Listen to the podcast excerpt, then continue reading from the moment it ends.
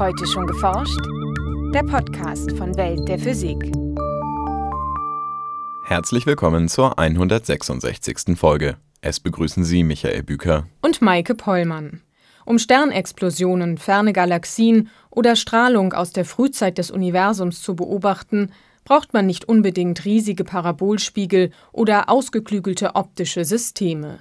Es ist Wahnsinn. Es fasziniert mich immer noch, wenn man sich so ein LOFA-Teleskop anschaut. Man schaut auf so einen Acker und man sieht so gespannte Drähte und man stellt sich vor, dass man damit Bilder hinkriegt, wie eben das Hubble Space Teleskop. So Markus Brücken von der Universität Hamburg über das Low Frequency Array, kurz LOFA. Überall in Europa entstehen einzelne Stationen, aufgebaut jeweils aus 100 Drähten oder Antennen, die sich zu einem einzelnen Radioteleskop zusammenschalten lassen. Mehr dazu in unserem heutigen Schwerpunkt. In den Nachrichten berichten wir über die Raumsonde Rosetta, die nun in eine Bahn um einen Kometen einschwenkte, über ein neues Zuchtverfahren für Nanoröhrchen und über den Vorgängerstern einer bisher rätselhaften Supernova. Hören Sie nun das Feature von Anna Heise, gesprochen von Jens Kube.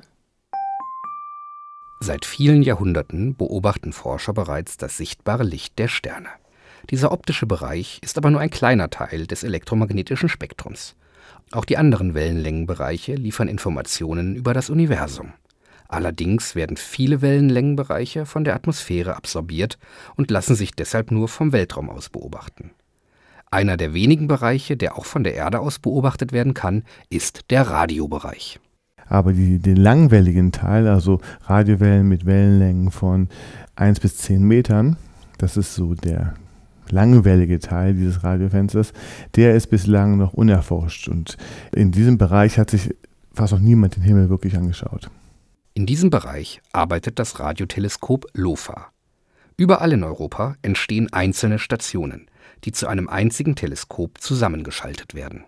Dieses Teleskop LOFA, das hat seinen Kern in den Niederlanden, aber die Antennen sind verteilt über einen großen Teil Nordeuropas. Deutschland ist nicht nur dabei, sondern auch Schweden, England und, und Frankreich. Und bald werden noch Stationen in Polen gebaut. Und dadurch, dass diese Antennen so weit auseinander stehen, agiert dieses Teleskop so, als sei es eine Schüssel, die den Durchmesser hat von ganz Nordeuropa. Jede Station besteht aus über 100 einfachen Antennen, die maximal 1,70 Meter hoch sind und zufällig auf eine Fläche verteilt werden, die in etwa so groß ist wie ein Fußballfeld. Diese Antennen sind einfache Drähte, wie im Grunde Fernsehantennen das auch sind. Also sind einfache Drähte und die nehmen die, die Strahlung auf. Jede der über 40 Stationen produziert pro Minute 3 Gigabit an Daten. Und das rund um die Uhr.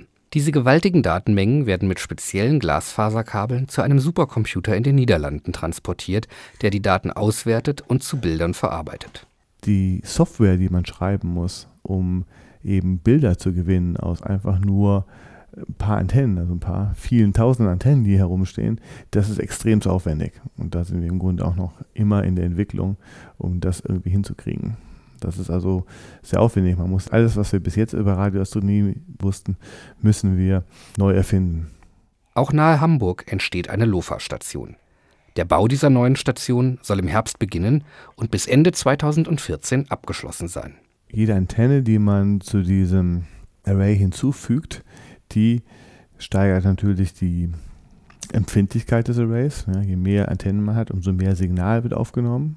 Umso tiefer kann man schauen, aber ähm, das ist jetzt nicht das Entscheidende, denn es ist ja eine Antennenstation. Es gibt ja schon über 40 andere. Das macht den Hasen also jetzt nicht wirklich fett.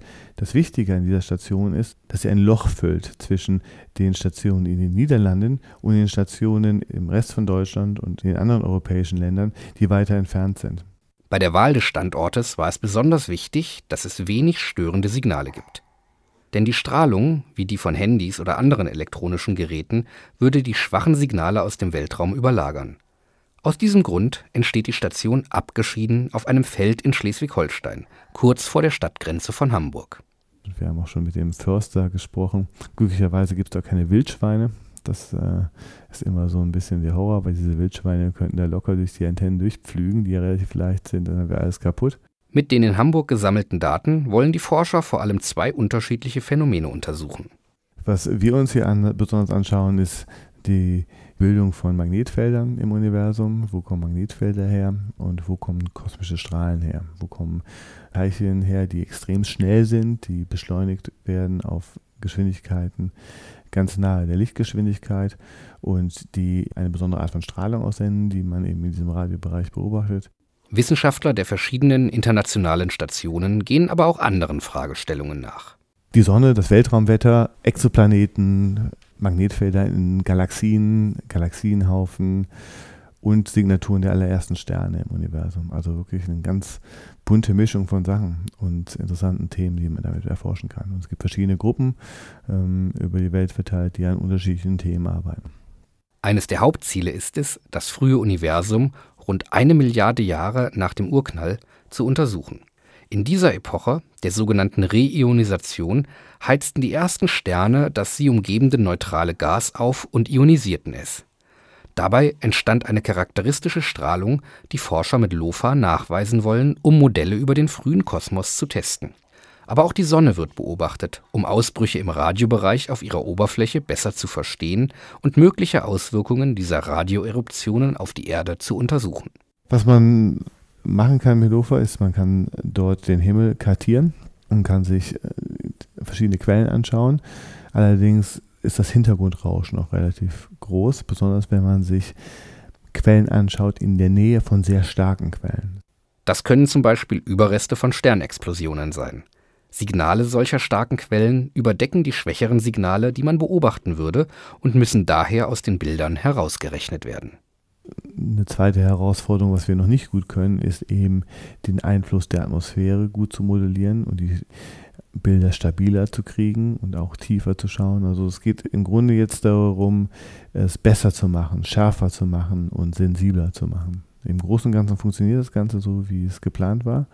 Und jetzt besteht die Herausforderung darin, so die, die Grenzen zu erweitern und es deutlich sensibler zu machen, um eben so die Entdeckungen zu machen, von denen wir geträumt haben, als wir das angefangen haben, das Projekt. Nachrichten. Raumsonde Rosetta der Europäischen Raumfahrtagentur ESA hat nach zehn Jahren Flug ihr Ziel erreicht, den Kometen Churyumov-Gerasimenko.